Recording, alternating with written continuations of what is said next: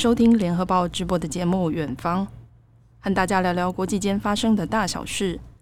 我是雷光涵。这一集节目想和大家聊聊日本真子公主情归何处。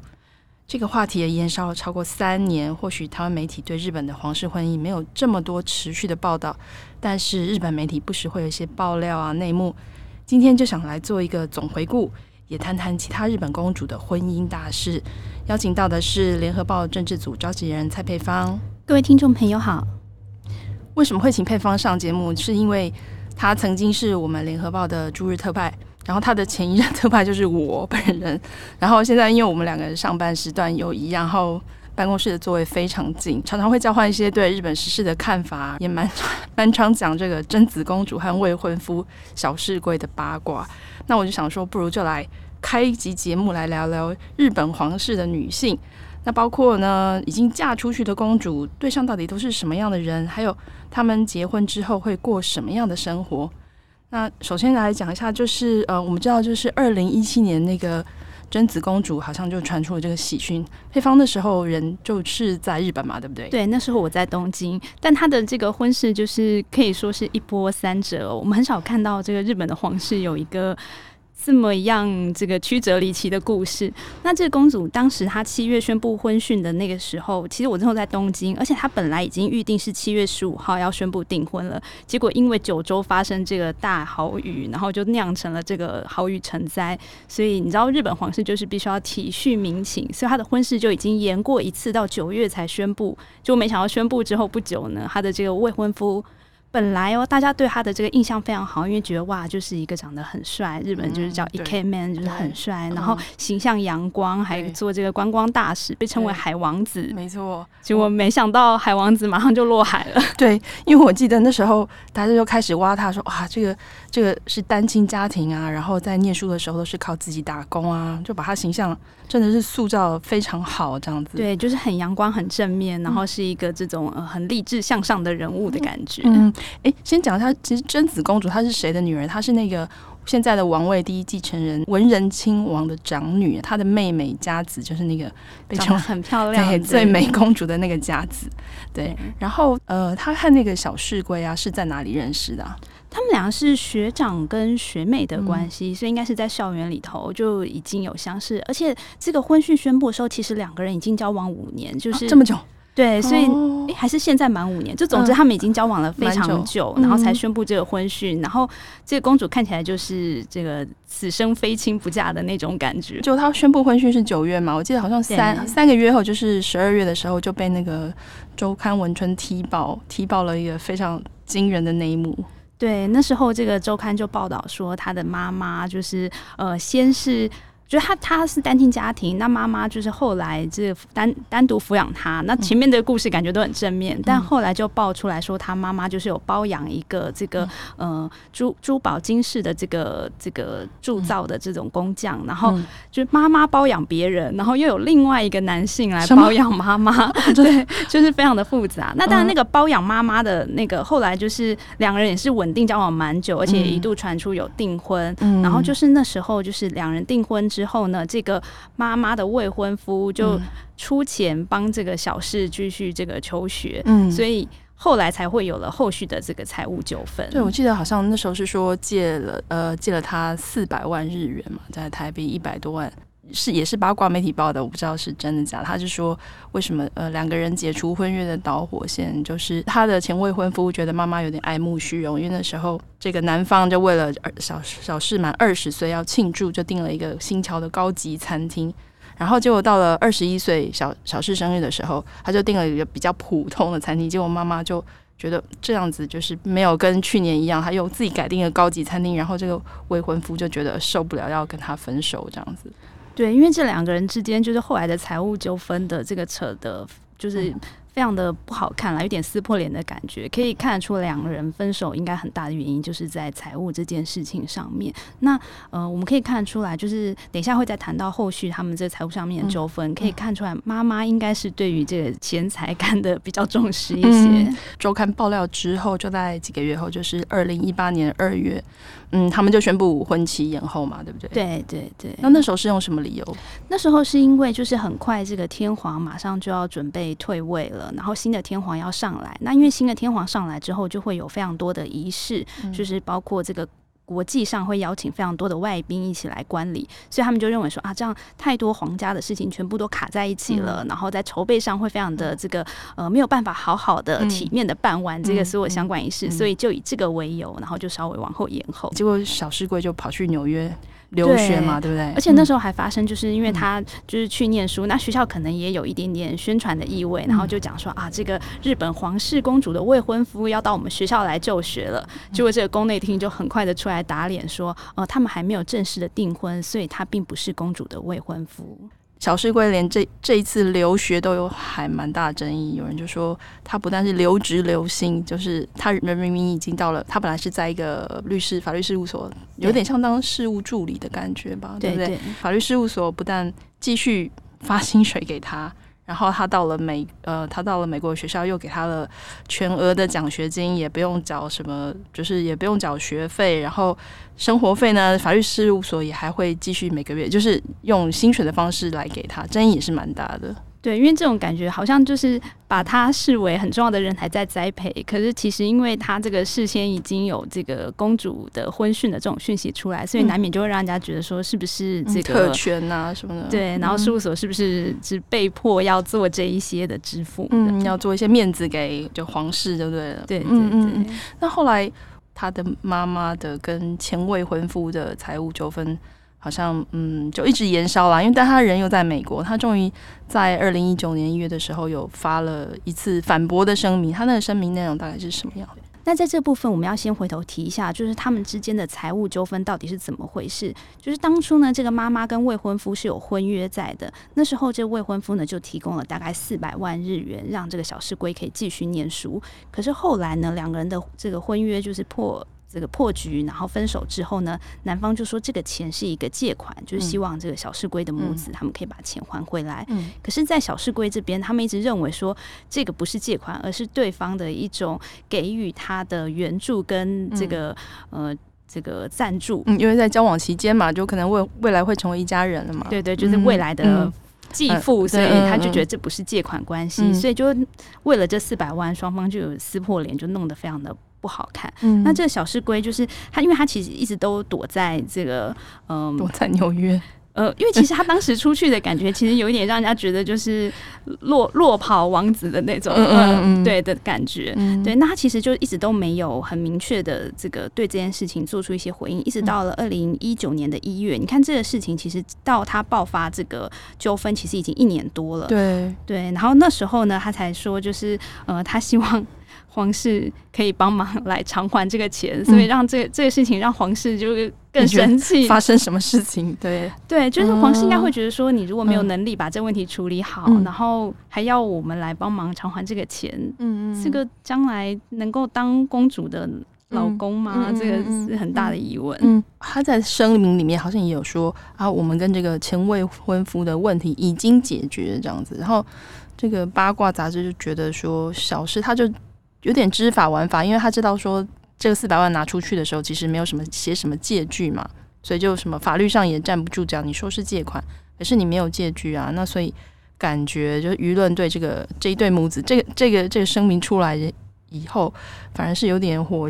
火上家都，感觉舆论对这对母子的批评声更大了。对，而且这个未婚夫的男方也出来否认说，这个小室圭母子有跟他联系，嗯、就是双方根本没有谈好。嗯，这这不是已经解决这种？嗯、对对对，嗯嗯。我知道后来啊，也也是过了蛮久了，就是大概就是一年多之后，文人亲王他在生日的自己的生日记者会，哦，就是贞子的爸爸啦。对，对对，他在生日记者会上面也提到了这段婚事。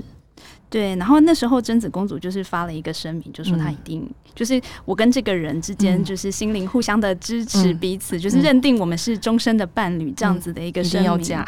对，那我觉得其实这个对亲王应该觉得非常。的感到困扰，因为这个是自己的女儿，然后她当然希望她幸福，嗯、可是她又挑选了一个让我自己不是很满意的对象。嗯、因为我们都知道，这个邱小公亲王就是从以前一直以来就是算是一个皇室的模范生的感觉。嗯、因为皇室大部分的这个呃男性后来都是学者，而且以生物学者居多。嗯、那这个邱小公亲王也是跟他的爸爸关系很好，还有一起做了很多的研究。是、嗯，然后他出来的时候一直都给人就是、嗯、呃比较文质彬彬的形象，长得也比较帅。呃，也比较高，对对。嗯、然后这个这个王子妃也是，就是亲王妃也是比较这种善于这个皇室里头，然后跟媒体互动的那种典型。嗯、对，就是比起这个现在的皇后雅子妃，嗯、就是她比较擅长在皇室里面跟大家的相处是显然比较融洽的。嗯、所以这对夫妻一直都是比较模范形象的。那两个女儿也是过去都给人这种乖巧啊，然后很文雅的形象。嗯、对对对，所以没想到这个女儿的。这个青春叛逆第一次就在 这么大的事情上面，啊、对，而且你真的没有办法想象，其实，嗯、呃，这个小石龟留学之后，他们两个就就完全没见面哎，就是远距恋爱，而且就也没有什么稍微过去看一下，谁去美国看一下，或者是小石鬼也没有回来，他也没有回来，然后可是贞子公主就是这样死心塌地的就觉得我非非嫁他不可，我觉得可能就是真的是公主。交友范围太小了，我觉得应该是就是单纯善良，嗯、然后也许是初恋之类的，就是他们可能生活圈比我们就是一般的民众是要相对的要单纯更多。嗯，就是如果他真的这次没有嫁成，看可能之后要再有结婚机会，真的是也比较难一点，可能会比较辛苦。对，对。但是这个事情现在看起来好像还就是会持续延烧，完全没有要落幕的样 子。对，对，而且。今年二月，那个日皇德仁哦，然后在六十一岁的生日记者会，他有特别有谈到这件事情，其实是记者提问啦。但是，嗯、呃，据我过去曾经有嗯、呃、参加过宫内厅一次记者会的经验，然后当时当当时德仁是皇太子还不是日皇的时候，嗯、我们所有的记者要发问的问题，就必须大概在一个月前。我们就要拟好三个问题呢，再请他们挑一个问题让我们问。也就是说，其实当时虽然我们说。呃，是记者当时问了贞子公主的婚事，可是其实也是呃，这个皇室这边有授意让他们有点像套招啦，对对对，让他问这个问题，就是、就是这个问题绝对不是突发性的，嗯、一定都是事先得到许可才会提出这样的问题。嗯嗯嗯嗯，对。然后那时候问了这个，也是我那时候也是有一点压抑，就会会会问到这种很私人的问题，因为我记记得他们不太讲这样的。这样的私事，嗯、对，尤其是如果说是爱子公主，因为毕竟爱子公主是这个天王的女儿，嗯、可是不是是侄女，嗯、所以问了这个问题的时候，我那时候有点压抑。嗯，然后那时候英皇就说，就日皇德仁他就说，诶，他知道国民之间对这个事情有很多意见，然后也是希望贞子跟父母好好的商量，希望就是跟他弟弟这样说的一样，是希望成为多数人能够接受、感到就是开心的状况。对，那我觉得这个东西。说的很保留，但是我觉得他的意思应该是希望贞子公主，如果你就是真的没有办法跟这个人分手，你就应该要这个 push 他出来，好好的把这件事情去做一个交代。我觉得大概有这样子的意味吧。对，因为他的这个就是小室圭，就他的可以算未婚夫啦。呃，他一直给人的感觉就是躲在躲在后面，然后包括。他也呃人一直在纽约没有回来过，当然后来因为疫情也许不方便，但是在前面可以回日本的时候，他也从来没有想要呃亲自出面来谈这件事情。对，因为其实皇室一直很希望他说清楚。那我觉得这个天王这个发言多少有点这个味道，因为其实，在天王二月的这个谈话之后没有多久，四月的时候，嗯、小诗就发表了一个非常长的二十八页的告白，有名的小事文书。对，它已经变成一个文书的形式，就像那个外交上面讲那个文书，像对对对对、嗯。然后这二十八页真的还蛮恐怖的，听说在。总共有四万多字，他就是巨细靡遗，然后解释了很多，还有注释。好，请翻第几页的第一个注释，第二个注释。对对，就是不知道人以为它是一篇小论文的概念。嗯嗯，而且有还有网友说，他写的这篇文书啊，就是声明文啊，比他自己的毕业论文还要长。对 对、嗯，他他在论文，他不是在论文，他在文书里面，他讲了什么？他其实，在文书里面，我觉得就是大家真的关切的一些问题，嗯、他其实。并没有真的解答，因为他其实就还是他的立场，其实就是还是重申过去的一贯的主张，这不是借借款。对，那可是我觉得大家其实第一个呃。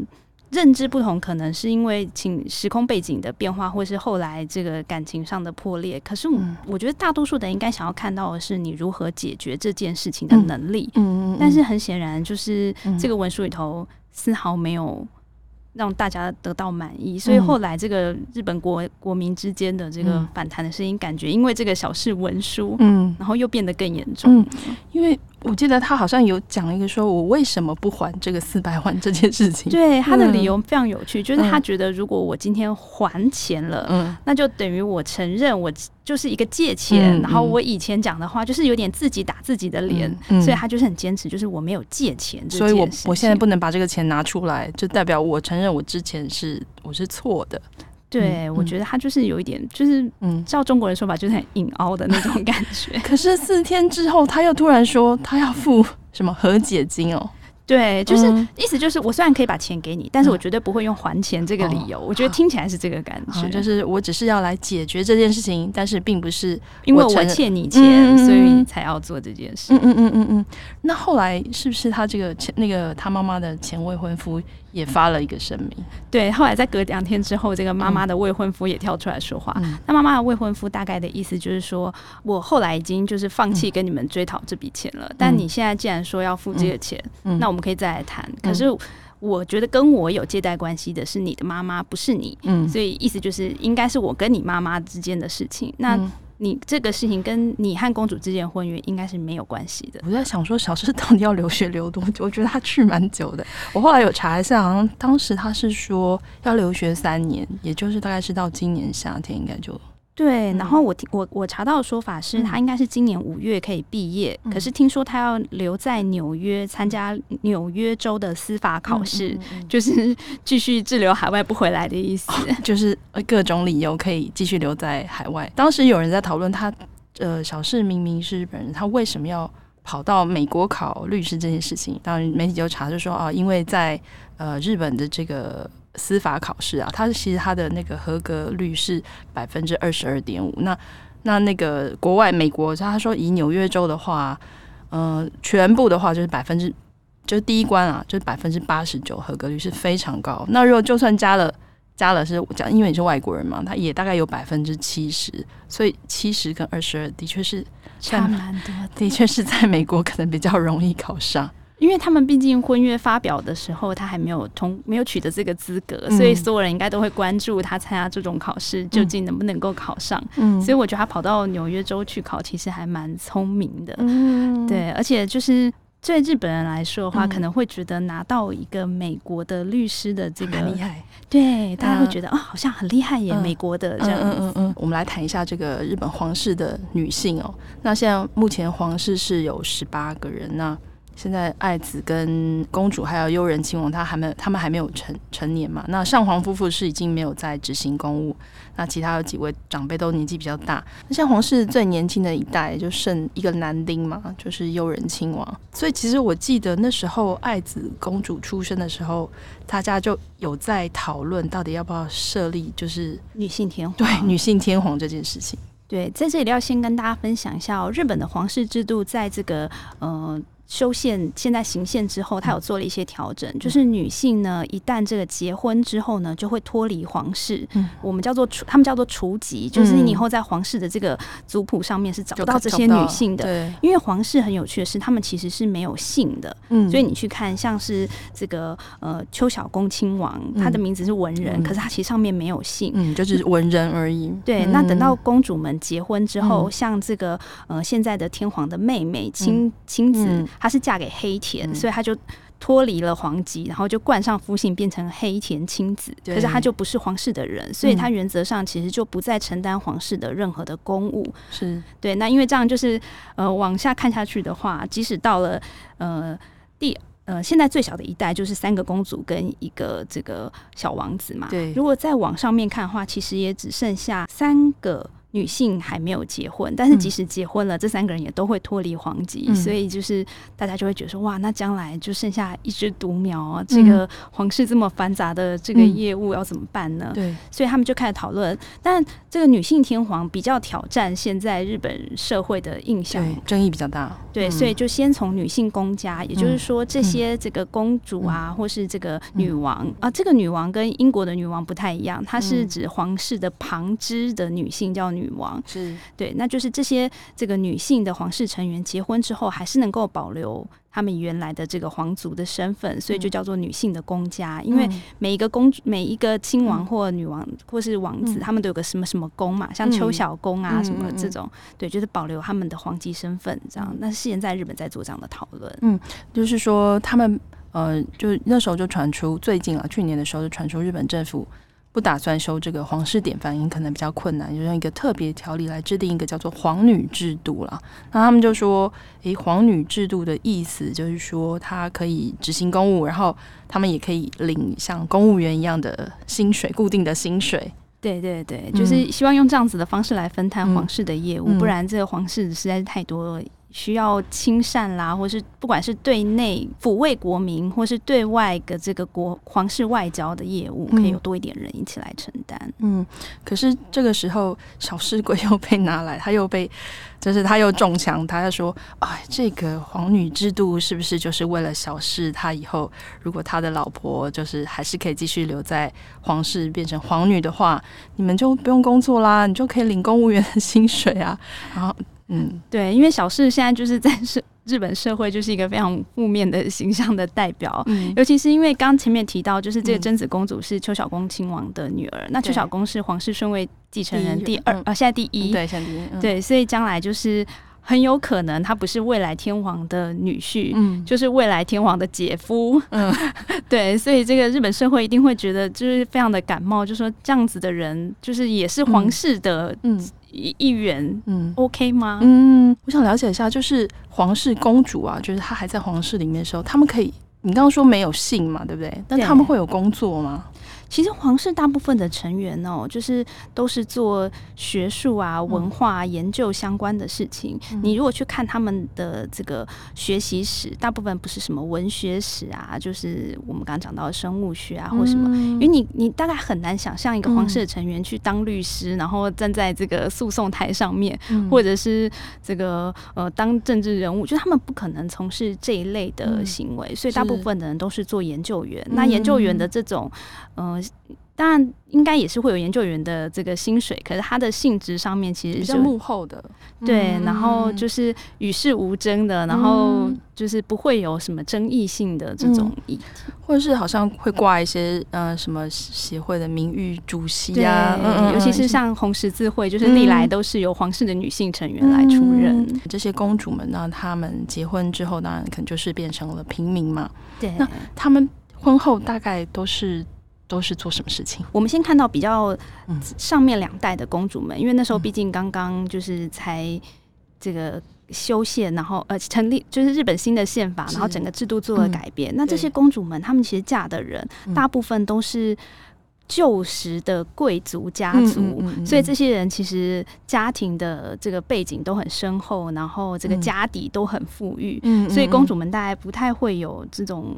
这个需要出来上班的那个压力，对，对，对，就比方说像这个上一任的上皇，他们那一辈有一个是叫千荣子，他就是嫁入了千。这个家族，他是茶道的李谦家十六代，嗯、你就知道茶道在日本就是是非常重要的传统文化的。嗯、对，然后或者像有一个是嫁入了这个出云大社的这个全公司，嗯、对，那出云大社是日本里头就是在神话里头最、嗯、最重要最重要的天照大神供奉这个神的这个神社，嗯、所以你就知道他们的角色就是其实大部分都还是跟旧的贵族们结婚，嗯、所以这些公主很少看到他们婚后真的还有。从事什么事情？嗯、但是有一个比较特别的公主是叫做岛津贵子。嗯嗯嗯，对，这个公主非常有趣的是，呃，她嫁的其实也是这个望族嘛。对对对，他嫁的是叫岛津久永，嗯、他是原来这个萨摩藩藩主的孙子。嗯，那如果熟悉日本历史的人，大家会知道萨摩藩其实在幕末的时候是非常活跃的一个藩。对，那这个公主她自己比较特别的是，她、嗯、当时结婚的时候，她其实是相亲结婚，她并不是自由恋爱结婚的。嗯、可是她在结婚的就呃宣布要跟这个婚讯的时候，她讲的话，她是说。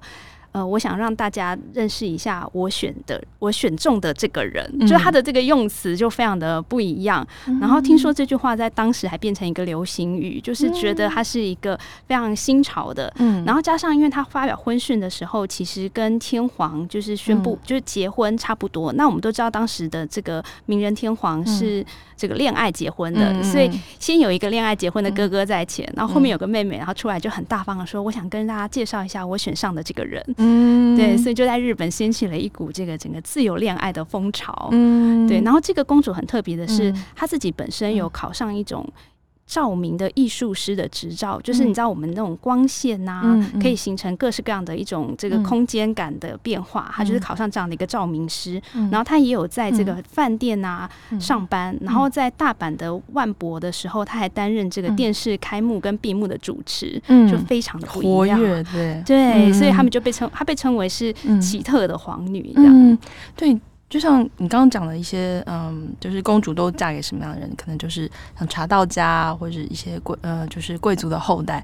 嗯，的确，大家又不禁又想到。像这个小市贵这样的家庭，的确是可能是历来比较少见的，就是没有什么特别的家世背景。因为我看那个荀子啊，就是那个呃高员工，对对对对，就是二零一八年，就是最近的一个二零一八年结婚的荀子，她嫁的就是妈妈朋友的儿子啦，对，好像是在日本游船工作。然后呢，这个这个他先生的祖父也是什么？什么日本游船，就什么伦敦支店长啊，然后就是一个船主团体机构，反正就是一些。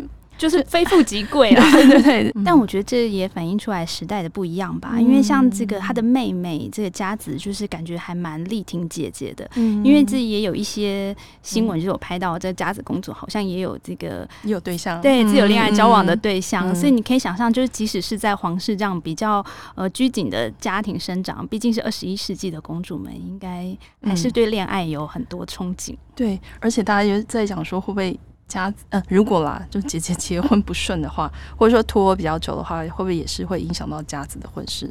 这个也很有可能，而且因为前面已经有一个不太好的潜力，嗯、所以大家可能会用更严格的目光来检检视家子公主的这个未婚夫跟男朋友，嗯、尤其是家子公主又是这个一直以来都是非常受到镁光灯瞩目，大家认为是最美的日本皇室公主。嗯，虽然这个呃公主们结婚以后变成平民，那她通常嫁的对象都是。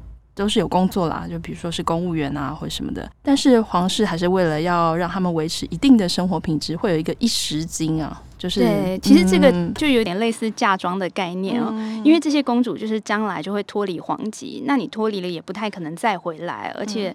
呃，不管婚后状况好坏，这些公主大概是不能离婚的啦。嗯、就是在日本的这个比较保守的社会风情底下，嗯、所以就是为了确保这些公主嫁出去之后还可以过得很好，就会有一个一时金。嗯、那这个一时金会根据你跟天皇之间的血缘关系到底有多亲近，嗯、会有一些差别。可是大体算起来，应该都会有一亿五千万日币左右的这个金额。嗯，嗯，所以如果贞子结婚的话，也大概是。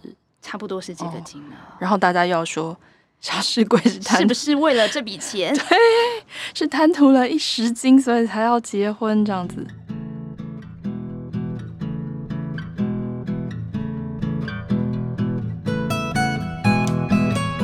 今天谢谢配方带我们更加了解日本的皇室制度，当然还有贞子公主婚姻大事的各种转折，还有最新进度。那小室贵留学，我想是总有结束的一天了。那有传说两个人会在今年十月，就是贞子满三十岁之前完婚。那如果他们完婚，我想婚后的生活应该也是比。